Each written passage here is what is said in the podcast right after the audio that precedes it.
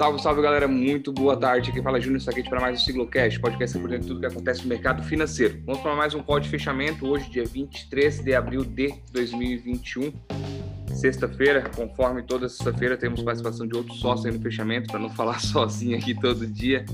Fala, Jean, como é que estão as coisas aí? Tudo certo? Tudo tranquilo, fechando aí mais uma semana. E tava com saudade de vocês, a gente não fez o, o fechamento semana passada, né? Então, muito bom estar com vocês aí nesse fechamento aí. Virou rotina já, né? Então o cara até é. sente falta quando não participa. Se a gente não faz, a gente sente falta, é verdade. É verdade. Eber, como é que tá Itajaí, brother? Tudo certo? Tudo tranquilo aqui. Estamos aí mais uma semana. Semana passada o Renato substituiu o Jean e a altura. Então hoje voltamos à formação original e vamos que vamos. Beleza. Galera, vamos começar para não se estender muito. Hoje o Bovespa fechou em queda de 0,97, seguindo o movimento anterior, que depois. Alto. Em alto, desculpa. Alto. Ou mais. Tava menos aqui. É uma semana. Deus livre, Deus livre, não vai assustar nós na sexta. então fechou em, fechou em alta de 0,97 com 120.530 pontos, andou praticamente de lado aí. Na semana ficamos em queda de 0,48 estávamos com uma queda um pouquinho maior. No mês de abril, contamos com uma alta de 3,34 e no ano estamos positivos aí 1,27. Estamos positivos desde semana passada, então já, já o ano já estava então quase encostando no, no CDI já. Dólar hoje caiu 0,78, cotada 5,49. O dólar está voltando aí a, a buscar casas abaixo de 5,50. E na semana, a moeda se desvalorizou ante ao real 1,58. Quem vai falar o que rolou essa semana aí, que teve bastante evento, teve feriado na quarta, teve a DR que subiu, mas não subiu aqui depois. Jean, resume para nós aí o que, que rolou essa semana. É, teve, teve algumas, alguns acontecimentos, tentar trazer os mais importantes, né? E trazer essa informação para aquele que está aqui nos ouvindo, né? Uma semana mais curta, né? Como você falou, né, João? Com menos dias em função do feriado na quarta de Tiradentes mas o que foi tirado mesmo foi o bom humor aí do, dos mercados, visto na semana passada, né? O índice de ações brasileiro e Bovespa vinha amargando aí uma queda de 1,3 até, até ontem, né? Acompanhando aí o movimento das bolsas americanas, que tiveram uma semana complicada também, os investidores iniciando aí a semana realizando os lucros obtidos na semana anterior, algo natural, né? Mas na, na sequência os investidores passaram a adotar uma, uma, uma mais cautela por conta aí da divulgação dos balanços das empresas no primeiro trimestre. Né? Os balanços acabaram vindo muito bons, é, por sinal, e, e, de certa forma aliviando essa expectativa do mercado sobre o desempenho de grandes empresas, né? nesse momento em que a, a vacinação nos países vem avançando com mais velocidade, as economias também voltando a reabrir. Aqui no Brasil foi uma semana decisiva para o orçamento, que já estava na, na estica, né? e ele foi aprovado com algumas ressalvas e vou deixar esse tema aí para o nosso analista político Eber discorrer. E nessa semana foi divulgado aqui no Brasil um importante dado econômico, IBCBR, que é uma prévia do PIB, né? E esse dado veio acima da mediana do mercado, 1,7 de subida quanto 0 contra 0,9, que era o que o mercado aguardava. Uma, uma notícia muito boa voltando para os Estados Unidos e, e, falando em dados econômicos, essa semana também foi divulgado os pedidos de seguro-desemprego nos Estados Unidos, que mais uma vez vieram abaixo do consenso do mercado. O número registrado foi de 547 mil contra 616 mil, que era aguardado pelos especialistas. Além disso, hoje foi divulgado o PMI composto dos Estados Unidos, que compreende, que compreende os setores da indústria e serviços. Para quem não lembra que é PMI, né? Nada mais é que o termômetro da economia e quando esse dado vem acima de 50 indica uma expansão da economia e quando vem abaixo desse número aí é uma retração. E esse número veio bem forte, 62 pontos em abril. Em março esse número já tinha vindo um número forte, 59,7. Com isso atingiu o maior nível da série histórica iniciada em outubro de 2000, 2009. Que maravilha isso, né? É, o presidente americano Joe Biden na cúpula do clima, que é um evento organizado pelos Estados Unidos para discutir estratégias para combater as mudanças climáticas. E nesse evento, o presidente americano sugeriu aumentar os impostos para os mais ricos em mais de 43%, para poder compensar esse plano usado de infraestrutura de mais de 2 trilhões de dólares lançado por Biden. Né? Isso fez o mercado de ações americano despencar ontem, quedas aí na casa de 1%. Bolsa brasileira também acompanhou esse movimento, normal. Claro que esse projeto ele ainda precisa ser aprovado pelo Congresso americano e já existe uma, uma resistência entre os senadores republicanos que não concordam com esse aumento de impostos para indivíduos. Eles são mais favoráveis à tributação de, de empresas. Não tem jeito, né? Uma hora essa conta acaba chegando.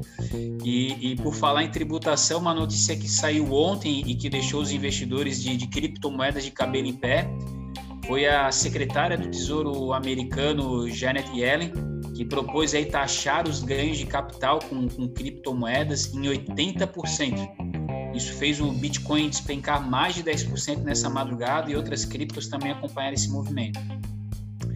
Falando em PMIs e mudando aí para a zona do euro, tivemos a divulgação do PMI da zona do euro, né, que subiu 56,4 pontos em março e agora em abril subiu para 60 pontos, reflexo aí da redução das medidas de lockdown da região. Tivemos também na Europa a decisão de política monetária, a autoridade europeia decidiu manter a taxa de juros nos níveis atuais e, ao que tudo indica, também reduzirá os incentivos fiscais em breve. É isso, Júnior. Deixa eu desmutar aqui que tava mutado. Pô, é coisa pra caramba, cara. Pô, criptomoeda, além disso, ontem. Foi ontem ou quarta, não lembro. O exchange da Turquia fechou também, né? Então, fechou lá, 4, 5. É, suspenderam 4, 5 dias. Mapa, né? O CEO desapareceu, então até cheguei a publicar isso. É, vale a pena 2 investir. bilhões de dólares, se não me engano. Vale a pena investir em criptomoeda? Vale, legal, depende do perfil da pessoa, óbvio, claro, mas procurar de forma regulatória. Então, assim, pô, a hashtag aí na, na nossa base de fundos aí para investimento, então, a maneira autorizada pela CVM, regulamentada. Então, cara, o barato às vezes sai caro, diferença é que não tem nem valor, né? De lá para cá é a mesma coisa. Então, não sei se. A partir muito... de segunda a gente já vai poder comprar o Hash 11, né? que é o, o índice, o ETF, o novo ETF do índice da, da, listado em Nasdaq, claro, ele vai aplicar esse índice aqui no Brasil.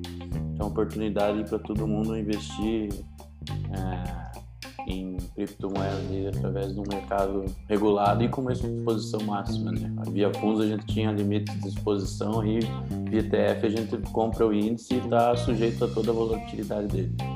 E o índice, se não me engano, é fechado, é rebalanceado todo dia às 5 da tarde, né? Perfeito. Se não me engano, todo dia às 5 Então faz sentido. Mas, além disso, aí teve esse negócio da lei orçamentária, aprova, na prova, joga para fora do gasto, dívida publicamente, emite título, e o título tá ali subindo. Acabou a novela. Cara, pois é, é, é, faz o desfecho dessa novela, não sei se teve um final feliz aí, 100% feliz, não sei se, se ficaram todos juntos, mas pelo menos deu uma, deu uma. A luz do fim do túnel parece não ser um trem, parece, tá? É. é Explica aí, Heber, o que, que rolou? Vamos ver. É, Bom, então, desde que a gente vinha nessa novela do orçamento aí, né, eu sempre dizia que no final, com certeza, eles, iam acabar chegando num acordo, né, porque senão, porra, a gente ia até estar tá vivendo um caos nesse momento. Né? Então, na segunda-feira aí, os, uh, o Congresso aprovou um projeto de lei que exclui os gastos com saúde e programas é, voltados aí para a pandemia, como o como a recuperação, como a, a suspensão dos empregos, como a, a questão do, do Pronamp, né, que é o crédito às pequenas e microempresas.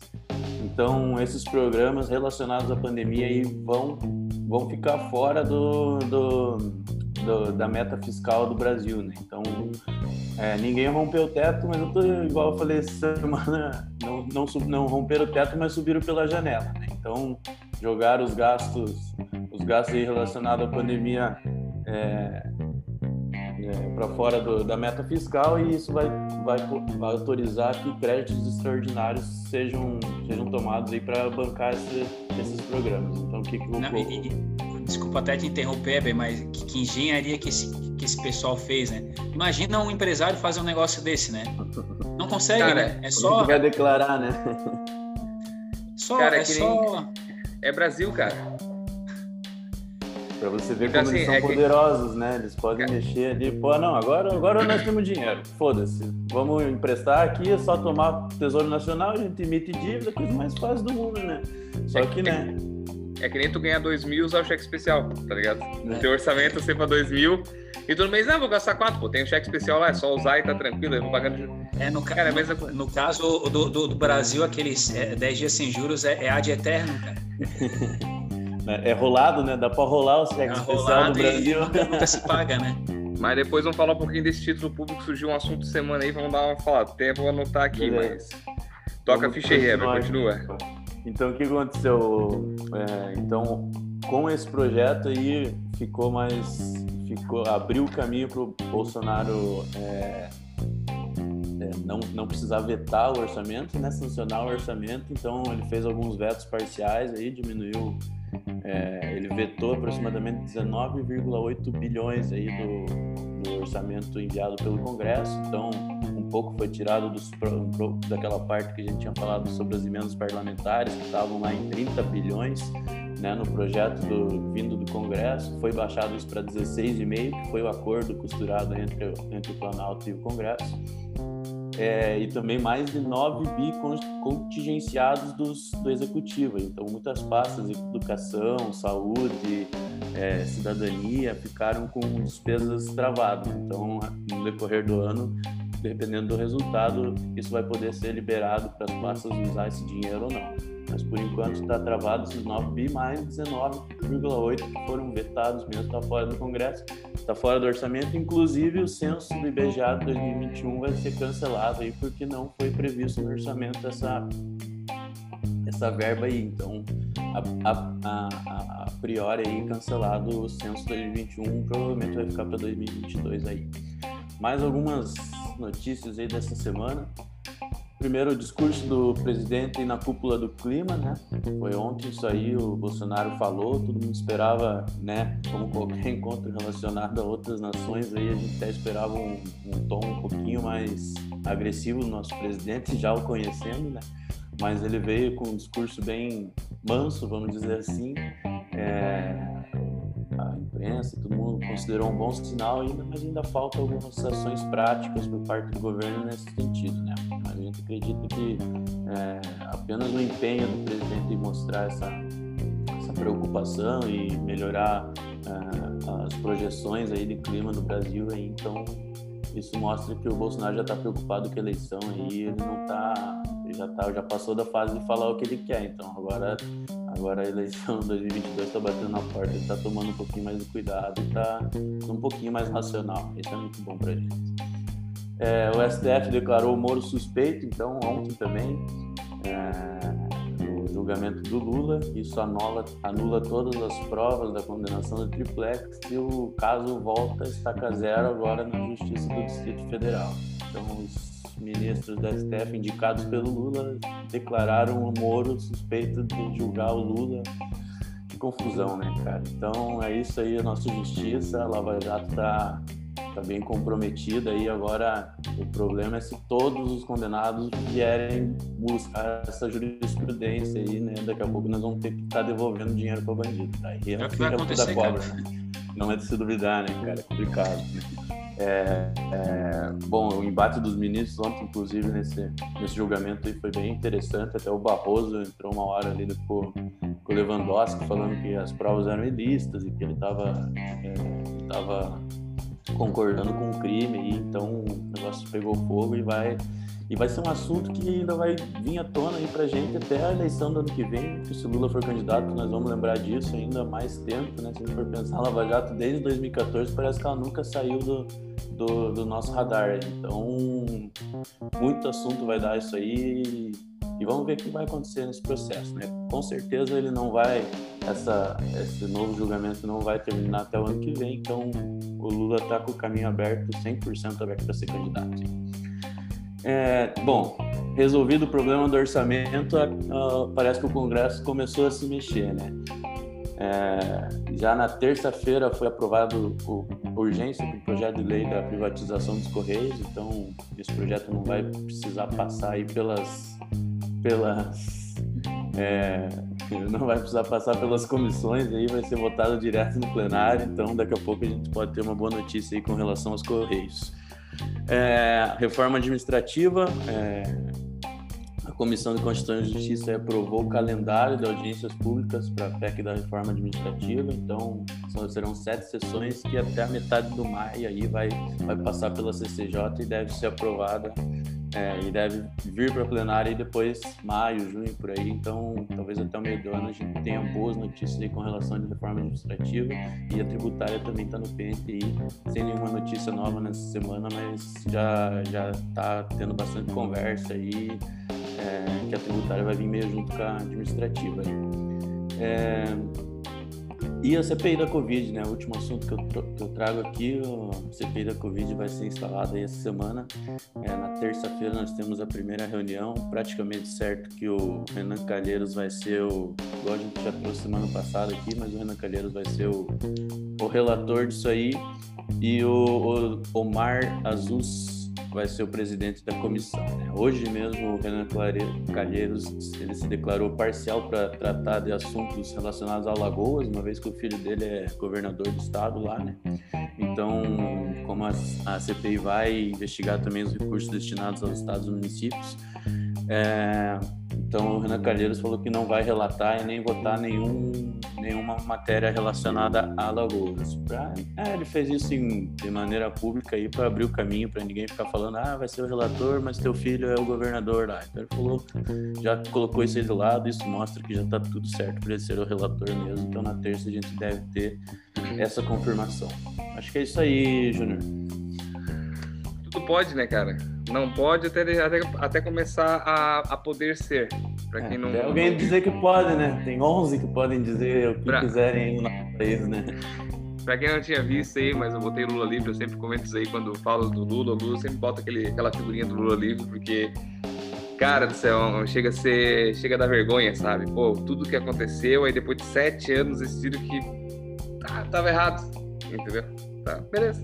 É. Então, assim, mas é uma, é uma, é uma vergonheira. Mas falando do, da cúpula do, do clima ali, é, decidiram o, o, discurso do Bolsonaro como se fosse um negócio meio tipo aquele trabalho do colégio que tu não fez certo, tá ligado? Que só chega e sabe falar. Só já falei. Cara, tava, tava muito claro ali, né? Tipo, o cara tava. ele, ele leu descaradamente um texto, né? E até o que o, o o Weber falou, né? O cara é um discurso manso, né? Agora não é mais o Bolsonaro pistolão, né? Agora é o Bolsonaro queridão. É, não, cara, foi o mesmo discurso daquela vez da, da Covid, lembra? Que deu um processamento uma quinta-feira ou terça-feira, oito e meia da noite. Ele bem calmo, se solidarizando, se solidarizando com as famílias que perderam entes queridos. E uma semana antes ele falou que era palhaçada, era um mimimi. Então, assim, essa fama já tem. Ele vai lá, fala o discurso que todo mundo quer ouvir, fala o que todo mundo quer ouvir, na verdade, e acaba não tem nenhum plano de ação. É a prova prática e a prova teórica. Na prova prática ele até sabe falar, mas na prova na teórica, na prática não sabe. Mas falando do assunto que eu estava falando, tava comentei ali sobre o título público, tudo mais, essa dívida, então queria conversar com vocês sobre isso também, só rapidamente, temos mais cinco minutos estourando. É, muita gente comentando aí essa semana sobre a gente recebeu uma recebi uma informação de que título público pré-fixado e PCA mais aí podia comprar, que era garantido liquidez diária, pô, até aí correto. Pré-precificado, liquidez diária, tudo bem. Mas poderia sair a qualquer momento, sendo que não teria deságio, ou ágio, digamos assim. É, vale lembrar então, que os títulos, né, os pré-fixados mais longos, eles não têm liquidez diária, né? Mas o mercado, sim. por mexer, por movimentar muito esse tipo de título, a gente consegue vender para qualquer pessoa a qualquer momento, né? Por isso tem liquidez. Mas a liquidez não é diária do papel, né? Não, e a tendência o que, que é? Não sei se eu, vocês confabulou com o meu pensamento, ao ponto que a gente tem que emitir mais dívida, e ao ponto que todo mundo olha, pô, está emitindo dívida porque tem uma coisa fora do teto de gasto, que eu não sei qual o percentual que está sendo cobrado, vai ser 275 bilhões, mais ou menos, não sei qual é esse valor que vai ser chegar fora do gasto. Vão ter que aumentar as taxas. 20 e poucos bilhões. 20 e poucos, vão ter que aumentar a taxa. E se aumentar a taxa, é favorável para quem tem, beleza, vai levar essa, vai, vai, vai arrastando até ali. Mas se sair antecipadamente, lembra que quando aumenta a taxa, o PU diminui. Então, o prejuízo pode ser grande se quiser sair antecipado. Então, não, não cai nessa onda que é garantido. É garantido sim, se levar até o final. Se, pô, 2055, 2035, 2026, Então tem que ficar de olho, de, de olho nisso, tá? É regulamentado, está tá escrito tudo quanto é lugar, existe essa marcação no mercado, mas tem que, tem que dar um alerta no geral, tipo, como meio de comunicação, informador de opinião, a gente tem que alertar todos os nossos clientes sobre isso.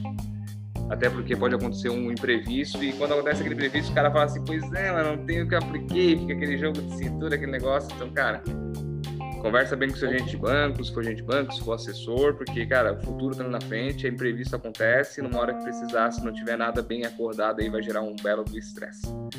Por isso, Por isso que, que, é, é sempre importante, né, o Júnior, nas conversas que nós temos com os clientes, salientar a importância da diversificação, né? Sim. Às vezes não olhar só, só número, só resultado, que às vezes a gente acaba se prendendo a essa questão de, de retorno e esquece o fator liquidez, né? E a gente tem bons investimentos sim em renda fixa, ótimos, só que naturalmente você tem que assumir prazo, né? Aquela famosa frase liquidez e retorno, elas não andam juntas, né? Sim. Então, se quiser bom retorno, tu vai ter que abrir mão de liquidez. Então, sempre é importante ter e num momento como esse, cara, assim, da, da Selic subindo e tudo mais, cara, tudo que vai ser pós-fixado vai ser fundo de caixa, não vai bater a inflação. A inflação tá muito alta por enquanto. Então, assim, ah, mas não bate nem inflação no fundo de caixa. Pô, cara, mas é fundo de caixa, entendeu? É pra emergência. Tu vai deixar, se deixar no colchão, pode deixar, mas ali tu vai perder 100% da inflação, ali tu vai ganhar alguma coisa, pelo menos. Ou sobreviver com esse fundo de caixa, vou, vou botar um pouquinho pra cá. Então, assim, a gente não consegue também 100% superar o IPCA em todos os tipos de aplicação tem casos e casos, então vale salientar. E quando a gente fala em investimentos também, geralmente os clientes, todo mundo que vai investir está pensando na rentabilidade, no retorno, mas a gente esquece um pouco do risco, né? Então, acho que o nosso trabalho às vezes é mais é mais mitigar o risco do cliente, por exemplo, não colocando todo o dinheiro dele num tesouro pré-fixado, por exemplo, porque ele corre o risco da hora que ele querer vender ele perder dinheiro, né? Sim. Então, acho que a instrução e e trazer esse valor de conhecimento para o cliente, dizendo é, esse é o risco do negócio, vamos, nós vamos fazer isso, mas pode acontecer isso. Isso é importante, né? Porque hoje no mercado financeiro, no mercado tradicional financeiro, aí, o pessoal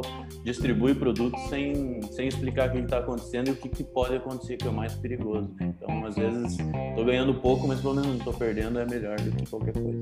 O empate é melhor que a derrota.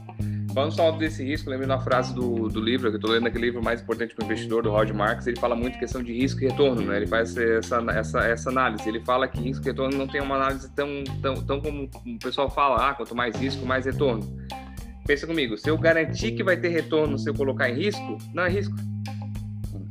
Correto? Se garantir que vai ter esse retorno ganho, ah, bota, bota em ações que tu vai ganhar 20%, vai dobrar teu, teu, teu capital em 10 anos. Não é risco porque sabe que vai dobrar. Maior o risco, maior a possibilidade de retorno, né? Agora, Isso. se vai se concretizar, depende de muita coisa. Então, a ideia mesmo é mitigar o risco. Mas vamos embora que a gente já está atrasadaço no nosso bolão. Eber aí, 121.500, chegou mais próximo aí, mas bom, a diferença é de 970 Pô, pontos. Falei que ia ficar de lado ainda, falei, vai é, ficar do ladinho, é, do ladinho mas, mais gostoso. Mas o 970 pontos aí não, não te dá vitória para concorrer ao vinho. Eu falei 122 mil e dancei. Vamos para o dia 30 do 4, semana que vem. Jean, como tu não participou semana passada, eu quero te dar essa bola da vez aí, ver se tu, ver se tu tá, tá fazendo certo. 122.100. Ah, tá. Tá gringo, hein? Eber. Eu já vou. Eu vou.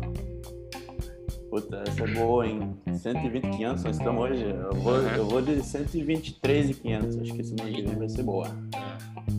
Porra, vou ter que fazer um negócio aqui. Eu vou, cara, eu vou no 121.600. Acho que vamos, mas vamos devagar. Salvar aqui que eu tenho que. Pelo menos estamos tudo pra cima, né? Deus abençoe. Foguete não tem ré. Mas como diz o Howard Market, Howard Market, árvores não, árvores não crescem até o céu e dificilmente alguma coisa vai a zero. Então a gente tem que aproveitar esse meio e tirar boas rentabilidades. Gurizada, 6 e 2, finalizando aqui mais um fechamento. Jean, obrigado. Ever, obrigado pela presença. Pessoal, eles vão se despedir já, mas vamos despedir antecipadamente. Bom final de semana. Segunda-feira estamos de volta aí com o nosso Morning Call. Valeu, galera. Um bom fim de semana a todo mundo e até semana que vem. Valeu, pessoal. Bom final de semana e semana que vem estamos de volta. Valeu, pessoal. Abraço. Valeu, abraço.